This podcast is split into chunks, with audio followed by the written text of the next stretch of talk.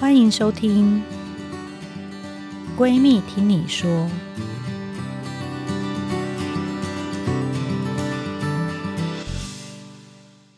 大家好，欢迎来到《闺蜜听你说》Podcast 节目，我是你的二条线闺蜜陈金辉医师。今天呢，我们不只关注女性心理健康，我们还要关注女性的下半身的健康。在下诊后呢，跟你们聊聊心里的话。不管是努力备孕，想从一条线到二条线的你，或是一路上有许多话又想说，不知道找谁说的，我在这边跟你用最舒服的方式，迈向二条线的酸甜苦辣。记得我们之前有邀请过那个网红三姐妹 Katie 来分享她的性爱经验。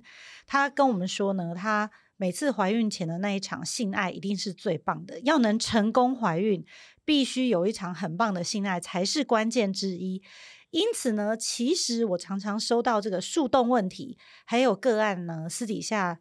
私讯我请教要怎么样才可以跟老公有一场很棒的性爱，尤其是不孕症的夫妻，到最后呢，每个月都已经在数日子、做功课、交作业，对于性爱没有任何的期待。所以今天我们邀请到一位专家，那等一下我会讲一下我跟他的渊源。他其实也害我吗？应该是害我又怀孕。今天就让我们邀请。台湾私密治疗的先驱者，最早引进私密雷射及电波 G 点注射的专家，目前是国际医美整形两大学会 IMCAS 以及 DASIL 核心委员，担任全球私密治疗的演讲还有教育工作，江湖人称小花医师的李柏宁医师。好，谢谢清辉今天的邀请。我要跟大家讲，就是说，包括不孕症、产后。为什么性这个东西很重要？嗯、我要提一件事，还有怀孕呢、欸？怀孕的时候，很多先生已经不敢碰太太了啊？为什么？怕什么肚子收缩啊、不舒服啊、流产啊等等的。因为不孕症有时候试管婴儿花很多钱，得来不易，所以你会担心一些有的没的事情。就算我跟他说，其实你就自由的有性生活，他们还是不敢。我觉得。男生如果够 horny 的时候，horny 就是够色的时候，他是什么都不管。我的体会是这样，Hans 对吧？但他会不会闯红灯？啊？他会不会看到那个肚子？他不知道扶哪里？汤匙啊！老师不是都有教？哎、欸，我每个孕妇都有教汤匙呢，我都有图呢。哎、欸，你们就是回去啊，我都有鼓励呢。以前我们当妇产科医师真的没这个技术。其实说实在，我们那时候有早期有统计哈，如果没有做过私密处治疗或是这些回春的客户，东方人天生可以有阴道高潮的比例其实很低，十二 percent 到十五 percent，很低呀、啊。所以你看，做苦工都没有开心的事，谁要做哈？你听得懂啊？对。然后，然后现在有这个这个可发展这个技术出来之后，你如果问我的话。大概我们现在手上的客户，如果治疗过后，就是说，他就说，哎、欸，其实你们那边可能比较少，我们这边真的会碰到有些女孩子，就是她来就说，你是我偷偷跟你讲，做完就高潮了。不不不，我今天几细了，我们在下面有这舒服，很可怜，这种人不在少数。嗯、对对，然后你就想说，然后小孩也生了三四个，而且不舒服，而且谁杀气哎，就很奇怪。你想想看。他生了三四个，这件事情他一点高兴都没有，那我为什么要继续做？哇，所以他等于生完三四个就关机嘞，shut down 了。没有啊，就是可能就是说，大部分的东方女性遇到这种事情的时候，她是不知道这个事情可以这么开心。然后西方人的话，哎，这个很不公平哎，因为他们 G 点的那个发达的比例位置不一样，所以东方女性的话，大概能够天生感受到 G 点高潮的，就是十二到十五 percent。No more than 二十 percent，西方人六十到七十。所以之前我去欧洲开会嘛，初认识小花医师，我就觉得外国女生很重视自己性生活品质，但台湾的女生，那我觉得越来越好啦，越来越好。那个就是 dominant 的问题啊，比方说，像你东方女性，假设说原原始比例都还没经过我们的巧手去做的，她可能十二到十八 percent，那这是相对少数啊。所以他跟你说，小。陈因为，我去过天堂，你知道天堂长什么样啊？去过天堂的人就只有十二到十八 percent，所以其他人会说：“哎，我被供，怎么会有天堂？对不对？”那那西方人是六十到七十 percent 是 over 以上，没去过的会很羡慕，还有没去过丢脸，你没去过哈，那个是不一样，这是 dominant 的问题。现在的民风，还有包括就是这些治疗慢慢起来之后，其实我们也很开心，就是说很多人在我们治疗之下，其实来跟我们回馈说，就像菁徽医师的回馈，很开心，就说：“哎、欸，我我怀孕了，哈，多了一个。”结果我的胚胎都还没植入，我就怀孕了。然后，然后，然后我们这边如果听到。客人怀孕了，我们就会交代说：好，你好好生，好好好好生，呃，自然产最好，不行就剖腹产啊，赶快回来找李医师做那个。哎、欸，这个问题很重要，因为我们现在有很多妈妈正在怀孕中嘛，那他们会问我，OK，因为他们都会考虑到底要自然产还是要剖腹产。嗯，以前我们妇产科，我的同事都分科分得很细，嗯，所以只要你去问妇女泌尿的，他们就会说：哦，我跟你说，这但这个不太符合我们。希望自然产的这个规定啦，但他们会说还是剖腹产比较好，比较不会漏尿，在他们的观点。嗯、对，那基于这个性生活的观点，你有没有什么建议？如果他们到选择生产的方式，我，我，我，我说实在话了，就构造而言呢，自然产确实对阴道破坏比较大，但是现在有这技术，其实大家也不用担心。啊，小孩不要养太大嘛，对不对？你提供小孩不要养太大，其实这牵涉到接生技术很多，但但我现在要回归一个本质。我觉得打炮这整件事讲究的是态度，但是这态度不能怪女方，因为有时候像我们现在的电波里面有一个很重要的治疗，就是在治疗阴道口。那阴道口叫做快感平台。以前当妇产科医师的时候，我们认为说啊，你胎头这么大十公分，把它撑撑松了再回来啊，它也是会回来原来的样子。可是其实它的神经纤维都是拉断的，嗯，所以阴道口被胎头撑开再收回来的时候，它里面的神经。fiber 其实拉断的，血管这些供应都跟以前不一样，所以你会发现东方人已经先天失调十二趴，哦，啊，如果给生个小孩，给收回去也行，你变成摸他阴道口，在前戏的时候他是完全没感觉。然后我们后来发现阴道口受创，或是说不够敏感的时候，对，有时候女生的性道有疤痕，对，嗯、女生的性欲就会下降，而且甚至我们 episiotomy 就是会阴剪开的那个疤。很容易造成阴道疼痛，对，所以其实我们，我后来在美国有学疼痛治疗，本来我是在治疗其他地方的疼痛，我又把疼痛治疗运用到会阴的性交疼痛，我们效果也非常好，到目前都很好。对我分享我当时被小花医师治疗，他就一边弄镭射嘛，然后他居然顺便帮我整理了下面的发型。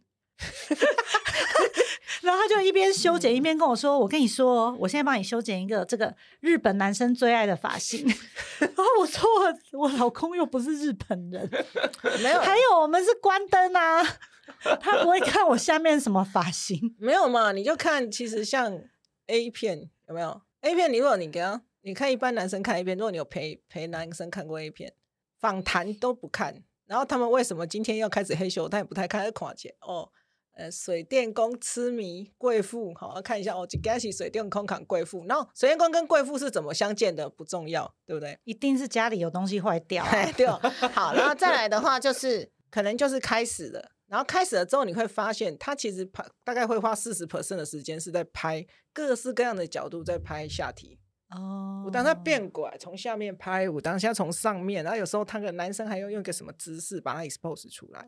女生不能理解男生为什么喜欢近看这个下体。我跟你讲，德又要讲德。那我真的要感谢你帮我修了一个发 型。我跟你讲，阴毛这个东西哦，我其实只是觉得没有什么特别存在必要。它真的是人类感觉很原始的一个象征，因为他把好东西盖住了。哦，他还是点头保护啊，小护小帮手点头呢，如捣蒜呢。我跟你讲，没有什么保护的，那个东西就是把漂亮，就是把 expose 出来，然后再来就是说。那地方有什么存啊，什么地的？你把 expose 本来的不是很高，你把 expose 出来了嘛，跨靠屋，对不对？哦，比较容易找得到 正确的地方啊。对，对啊，你都是 哦，还要把毛毛拨开。哎，对，然后再来就是，其实阴毛呢，你如果在月经来的时候，它会有气味。然后哦，我要讲，男生对气味这个也是很敏感。哎，有些人，我突然想到，气味还是口味？我跟你讲一个故事嘛，第一集的故事。这这里可以讲，可以讲一些 低级的故事。就是我有个朋友最近跟我讲一个很好笑的故事，他就说：“你是妇产科医生哦，你有没有发现女生下面气味很重要？”我就说：“啊，当然很重要啊，尤其做爱的时候，如果你前戏手上有不好的气味，或是底地上面有不好的气味，你当然不喜欢。”他说：“嗯、呃，我最近有一个朋友，然后他去叫小姐，去酒店叫小姐，然后这个小姐味道很不好，可是他已经付钱了，然后他就在那边进退两难，该怎么办？后来他就想了一个办法，他就拿饭店的毛巾把自己的头包起来，就闻不到，然后还是把它完成。然后 这是一个窒息式性爱的概念吗？然后没有，这个故事是一个好笑的，是一个低级无聊笑话。但是我要告诉大家说，其实在整个性爱过程里面。我们这样讲好了，我们 generally 的把它结论就是说，性爱的过程里面有色香味俱全，不是我们讲什么东西会倒阳啊？有很多东西会倒阳，我们把不要会倒阳的事不要做，那通常性生活搞不好就会不错。谢谢亮，哎，等一点，小孩在哭，素软嘛，对，小孩在哭，素软嘛。啊，第二个就是老婆不投入，说喝啊呗，对。哦，喝啊呗，这真的很 很倒呀！喝啊呗，有没有？有没有喝啊呗？哦，喝啊呗，哦，然后就是小孩在哭，或者说快一点，我等一下还有别的事要忙。对，对，这样子哦，这个这个也是非常倒阳的事情。第三个当然就是气味，第四个呃慢慢讲嘛，很多当然就是阴道的松弛与否，哈、确实是有影响，因为尤其是在过四十岁以上，其实男生的充血没有那么好。你懂我意思吗？男生的充血其实没有那么好，然后超过四十岁以上有一个分水岭，如果你又松它，它又没那么好，那那个密合度就没有那么好。对，虽然它只是其中一个小小的因素，没有哎、欸，那化儿跟那个吼，那个密合度，那个密合度，我跟你讲，阴道是一个很特别的东西，它必须又要有摩擦力，但是它又必须有润滑度，你看这有多难。一个东西必须有摩擦力，又有润滑度，然后它又里面的神经又要够敏感。哎，这好做吗？那没有很好做。可是产后，我们现在超多收听的妈妈，她、嗯、就刚好在妈妈号，她、嗯、小孩就在妈妈号，她有什么办法？而且她自己带的话很累。其实我跟你说，其实大部分产后真的是因为阴道跟这个外阴口，或是甚至你剖腹产也一样，你的卵巢会衰退。然后那个时候有点休眠啦。如果在哺乳的时候，哺乳这个更夸张。它的它的 mechanism 是这样：你哺乳的时候会分泌大量催产素，其实它就替代了高潮。我们刚刚说高潮就会有大量催产素，对，对不对？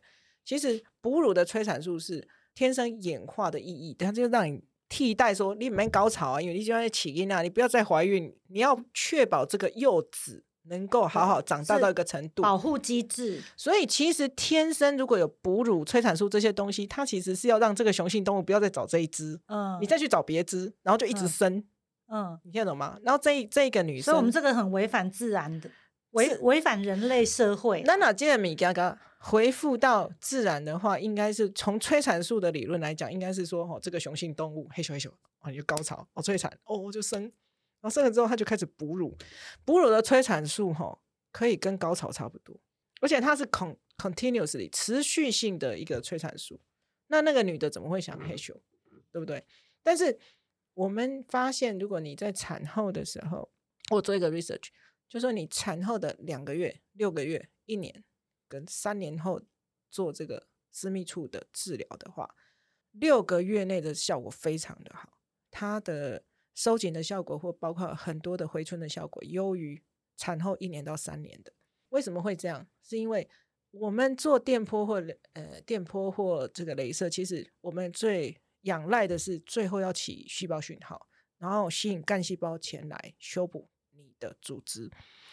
这个讯号的话，你会发现其实。女人生小孩，小孩有给你礼物，你会发现妈妈生完小孩的六个月内，她体内的干细胞浓度很高，嗯，然后甚至如果是有哺乳的更高，所以这是来自胎儿的礼物。然后那个时候你其实哈，我鼓励你们六个月内哈要做脸的去做脸，然后打电波去打电波，很有效。你打什么有效什么？哦啊，所以但是六个月之后，这个效应就渐渐下降。但他们就是带小孩很累，嗯、哺乳也很累，因为你知道几个小时就要起来一次。嗯、那这个时候有可能长期在家里，所以你也没有什么化妆打扮了。你要怎么鼓励他们在这个时候不能忘记，还是要跟先生有性行为？哎，我觉得哈，我能鼓励的是这样：你可能在生之前就要到过天堂，因为我遇到这样的人，大概就是生之前都不知道天堂在哪里，然后就行宫。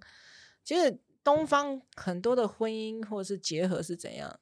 赶快读书哦，国中读完读高中，高中读完读大学，哦，赶快读哦，你考好，我、哦、赶快哎啊到一个，然后东方的妈妈很奇怪，一个年纪之前叫你不可以交男朋友，卖我北高，那一个年纪之后赶快结婚又一直赶快 push 你，赶赶快，好、哦、啊，然后一步一步被 push 着走，然后到后来到一个程度，赶快找个男人结婚哦，你太老了哦，好喝啊，结了婚之后就说，哎，两年啊，你还没生囝呢，怎么会这样？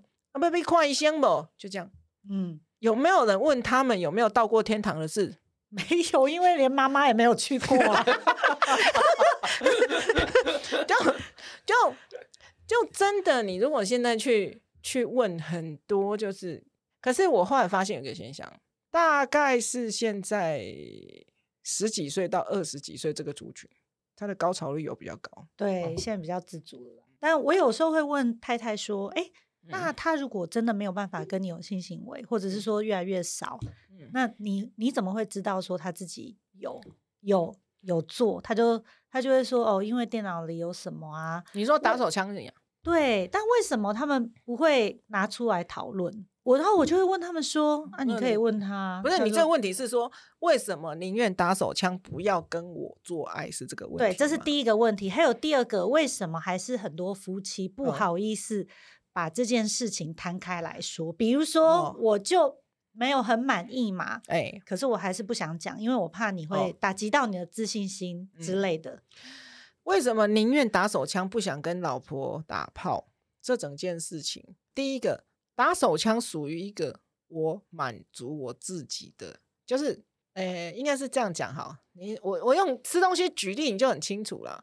如果你今天出去吃一顿。很好的饭，但是你预期跟你吃饭那个人会开始谁谁凉，然后，然后这只谁谁凉之外，可能还会跟你批评说：“哎，你今天挑这间餐厅好像也不怎么样，到底是怎么一回事？”然后，然后这有有时也心不在焉，就：“哎，你要吃完那，我还有事哦。”这样啊，虽然那个是餐厅，还要多久？对，然后你宁愿自己泡一碗满汉大餐泡面，在家里看着漫画把它吃完，你不觉得这样很开心吗？就是这意思。所以呢。老公宁愿打手枪，就说人都会有想要独处、自己吃一碗满汉大餐、看漫画的时候，这个你要体谅他。但是如果他一直宁愿吃泡面、看漫画，而不愿意跟你出去餐厅吃饭的时候，那我们就要去检讨说，这段关系是不是有一点问题？这比例的问题嘛？对对对，因为比方说一个礼拜吃一两次泡面都就是可以接受的啊。对啊，嗯、就说当然出去餐厅吃饭，老公。带你出去餐厅吃饭要干嘛？这样是很不错。可是有时候你累了啊。还有就是说，比方男生，我说过，男生是很奉献性的生物。他们如果要做爱，他们会要确认女生是满意，他才会嗨。嗯，因为他的那个崇拜感哦，哦，你个看，因为我也戏，不能脸上不能脸上写，但还有多久啊？然后，然后你看，如果说他是打手枪，他就不用去管这件回馈，对不对？对对，而且不用管硬度，然后一半软，那软的还是等下再看另外一个女优就硬了，又又打这样，对不对？啊你，你诶你如果跟女朋友或者是跟老婆一半，突然想一个什么事，啊，会软掉，被高带呢？那他们会愿意他，所以他们其实不太愿意跟太太分享嘛，这是他们私人时间啊。我没必要交代吧？但是他跟他弟弟的时间呢？他为什么要跟你分享？他想跟他弟弟单独在一起啊！而且我问你哦，哈哈，对对对，这是这是我哥跟我说，他说我跟我弟从十二岁就在一起了，你跟我是二十几岁才在一起，我到底跟谁比较亲？我跟我弟比较亲哎、欸，知道吧？不用跟你交代，对啊，我要跟我弟相处一下不行吗？那你觉得，如果太太其实对他们的性生活没有很满意，又怕讲出来会伤害到，没有这个问题，我应该要怎么反应呢？OK，这个问题应该是太太没吃饱，然后想说你竟然去给我乱喷喷卫生纸喷墙上，然后你为什么不来喷我？这样对不对？打炮还有一件事情就是体能，它不是只是滴滴的运动，所以其实你会发现，像心脏有问题，或者是糖尿病，或是高血压之后，其实性功能都会下降。所以你那个事情，哎、欸、哎，你你们都没有。鸡鸡就是全身的健康的指标之一，鸡鸡是支点，它只是表达出就是说，哦，这个人到底整个 general 状况是怎么样？哎，你没有看过男生那个姿势，他是膝盖为支点，鸡鸡为支点，然后这样这样这样这样这样。练舞，你有办法吗？哎，然后你看看哦，又要够快才会嗨哦。然后你看你一分钟要弄几下，要不要给人家一点同情？那东西很累哎，然后还还问人家说为什么宁愿打手枪不打炮，对不对？你又没有上去摇，如果他躺着，让他上去摇，哎，那就算了，对不对？对对对，对，所以。我们要给予对方同理心，好好去看一下 A 片，那个姿势其实真不是人干，很累很累，而且他们爽就爽最后的几秒，我们是中间都很嗨哎。对啊，如果还有连续高潮的话，对，是不是要好好怜悯人家一下？是，对。然后其实我书里面有写啦，就是说有些女生就很奇怪，一开口吼就想给他扒了，很不中听。对，啊，我就说这就是导阳，导阳就是说有时候男生也是这样，他有时候兴冲冲想做一件什么事，然后比方说他过来卡底，干嘛啦？哎，就导阳了。我说那我去打手枪了，明天要上班呢，啊，就这样，这样导阳了。小孩才刚睡耶，对啊，他会醒啊，硬不起来，哇 然后他只好回他自己的书房，打开电脑，然后想着我为什么要结婚呢？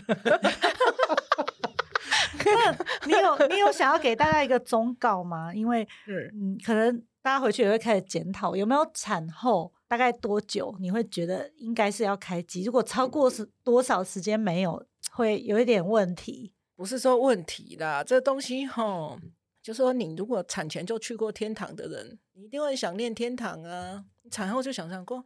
好哦，对，赶快，我们现在能不能再回到天堂看看？这样子，我我治过，我治疗过的个案大概都是这样。如果他之前就是状况是不错的，而且他知道这东西可以这么开心，他产后就会想办法让自己赶快。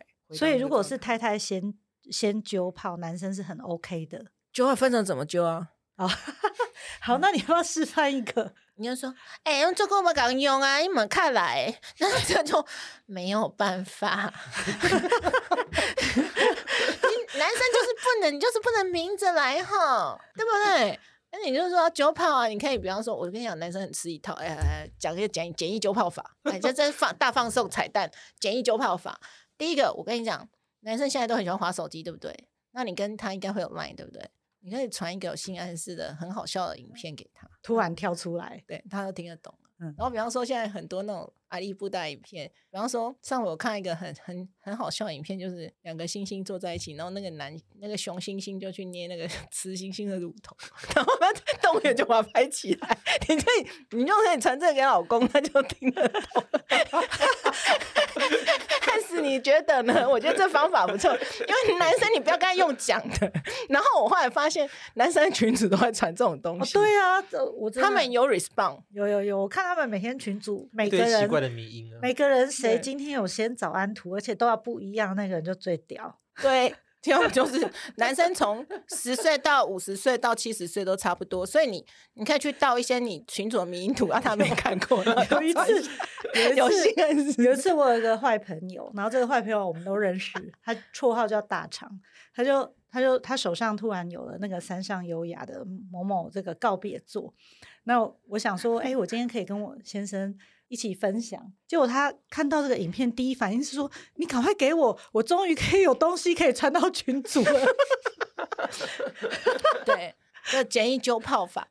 然后第二个简易揪泡法就是，其实男生有几个敏感的地方，大腿内侧改边，所以你可以把手或脚或膝盖任何东西，就是在他改边抚摸，他就听得到意思，你不用讲的哦，就是摸大腿的。往内侧，那这个 podcast 没有办法表演。